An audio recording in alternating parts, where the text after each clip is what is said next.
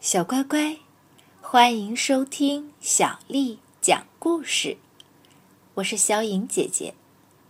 今天，小颖姐姐给你讲的故事名字叫做《安娜的新大衣》。冬天来了，安娜需要一件新大衣。那件她穿了许多年的蓝色大衣。已经磨破了，而且也太小了。去年冬天，安娜的妈妈说：“等战争结束后，我们就又可以买东西了。到时候，我给你买一件漂亮的新大衣。”可是，战争结束以后，商店里依然空空的。没有大衣，没有食物，也没有人有钱。安娜的妈妈一直在想，怎样才能让安娜拥有一件新大衣。终于，她想出办法了。安娜，我没有钱，她说。可是，我还留着爷爷的金表和一些好东西。也许我们可以用它们来换一件新大衣。首先，我们需要一些羊毛。明天，我们就去拜访牧场的主人，看能不能换一些羊毛回来。第二天，安娜跟着妈妈来到附近的牧场。安娜需要一件新大衣。安娜的妈妈。告诉牧场主人，但是我没有钱。如果您能给我足够做一件大衣的羊毛，我就给您这只很棒的金表。牧场主人说：“好主意，不过要等到明年春天剪羊毛的时候，我才有羊毛来换你们的金表。”安娜一直等待着春天的到来，几乎每个星期天，她都跟妈妈去探望羊群。她喜欢一次次的问他们：“你们的羊毛长长了吗？”那些羊却总是回答：“咩，咩。”他还喜欢喂它们新鲜的干草，再抱抱它们。圣诞节那一天，安娜带来纸项链和苹果，还唱圣诞歌给羊群听。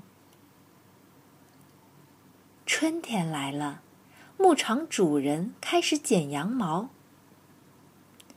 他们会疼吗？安娜问。不会的，安娜。牧场主人说：“这就像剪头发一样。”剪够做一件大衣的羊毛之后，牧场主人教给安娜怎样刷羊毛。这就像你梳开打结的头发一样。他给了安娜的妈妈一大袋羊毛，安娜的妈妈。给了他那只金表。安娜和妈妈带着那袋羊毛去拜访老婆婆，她有一部纺车。安娜需要一件新大衣，安娜的妈妈告诉老婆婆：“但是我没有钱。如果您能把这些羊毛纺成毛线。”我就给您这盏好看的台灯。老婆婆说：“我正需要一盏台灯，不过我年纪大了，手指不灵活了，纺的不够快。等到樱桃成熟时，你们再来拿毛线吧。”夏天到了，安娜和妈妈又来了。安娜的妈妈给了老婆婆那盏台灯，老婆婆给了他们毛线，还有一篮可口的红樱桃。安娜，你喜欢什么颜色的大衣？安娜的妈妈问。红色的。安娜回答。那我们要去摘一些月菊。安娜的妈妈说：“用它们可以做出红色的染料。”安娜的妈妈知道，夏天结束的时候，林子里有一个地方可以采到成熟的月菊。安娜和妈妈用一口大锅煮水，再把月菊放进去，水变成深红色之后，安娜的妈妈。把白色羊毛浸泡在水里，很快，红色毛线都晾在厨房的晾衣绳上了。晾干后，安娜和妈妈把毛线绕成一个个的毛线球。他们把毛线球带去给织布阿姨。安娜需要一件新大衣。安娜的妈妈说。但是我没有钱。如果你把这些毛线织成布，我就给你这条宝石项链。织布阿姨说：“多么漂亮的项链啊！我很乐意织这些毛线。两个星期后来拿吧。”安娜和妈妈再来的时候。织布阿姨给了他们一匹美丽的红布。安娜的妈妈给了织布阿姨那条闪闪发亮的宝石项链。第二天，安娜和妈妈去找裁缝伯伯。冬天来了，安娜需要一件新大衣。安娜的妈妈告诉裁缝伯伯：“但是。”我没有钱。如果您把这批布做成一件大衣，我就给您这把陶瓷茶壶。裁缝伯伯说：“这真是一把精致的茶壶，安娜，我很高兴为你做这件新大衣。不过，我得先帮你量量身。”他量他的肩膀，他量他的手臂。他量他的后身，从脖子到膝盖的长度，然后说：“下星期再来，我会给你新大衣。”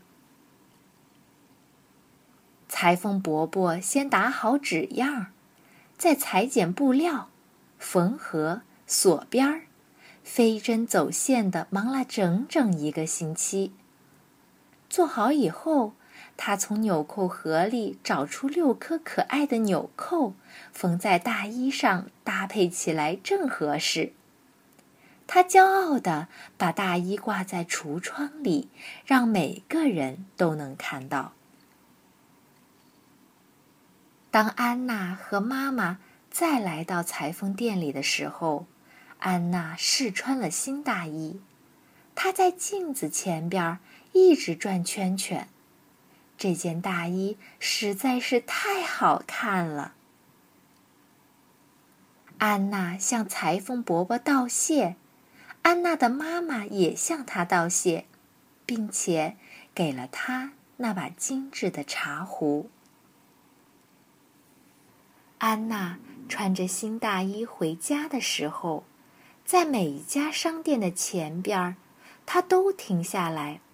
看一看自己在玻璃窗上印出来的样子。回到家后，他的妈妈说：“圣诞节快到了，我想今年我们可以在家里举办一个小小的庆祝会。”安娜说：“太棒了！可以邀请所有帮我做这件大衣的人吗？”好。安娜的妈妈说：“我会像从前那样烤个圣诞蛋糕。”安娜给了妈妈一个大大的拥抱。平安夜，牧场主人、纺纱婆婆、织布阿姨和裁缝伯伯先后来到安娜家。他们觉得穿着新大衣的安娜看上去特别漂亮。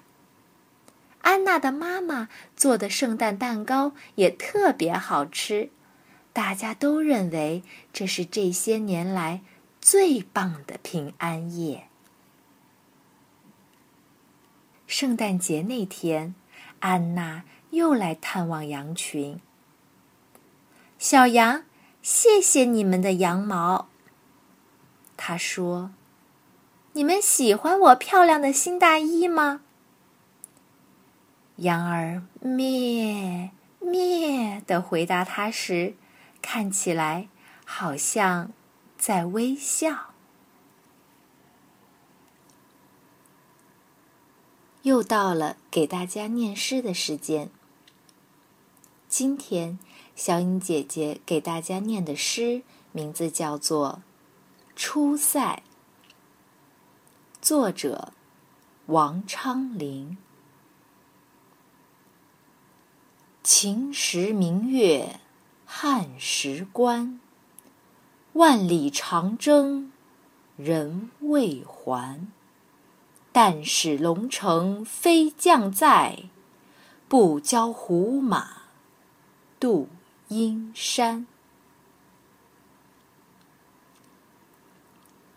秦时明月汉时关，万里长征人未还。